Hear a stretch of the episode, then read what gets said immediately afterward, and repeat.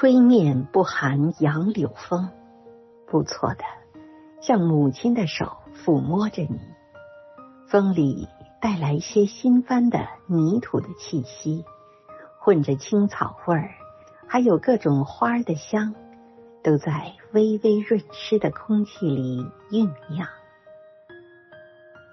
鸟儿将窠巢安在繁花嫩叶当中，高兴起来了。呼朋引伴的卖弄清脆的喉咙，唱出婉转的曲子，与清风流水应和着。牛背上牧童的短笛，这时候也成天嘹亮的响着。雨是最寻常的，一下就是三两天，可别恼，看。像牛毛，像花针，像细丝，密密的斜织着。人家屋顶上全笼着一层薄烟，树叶儿却绿得发亮，小草也青得逼你的眼。傍晚时候上灯了，一点点黄晕的光烘托出一片安静而和平的夜。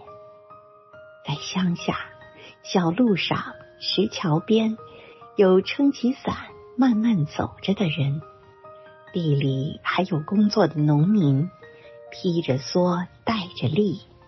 他们的房屋稀稀疏疏的，在雨里静默着。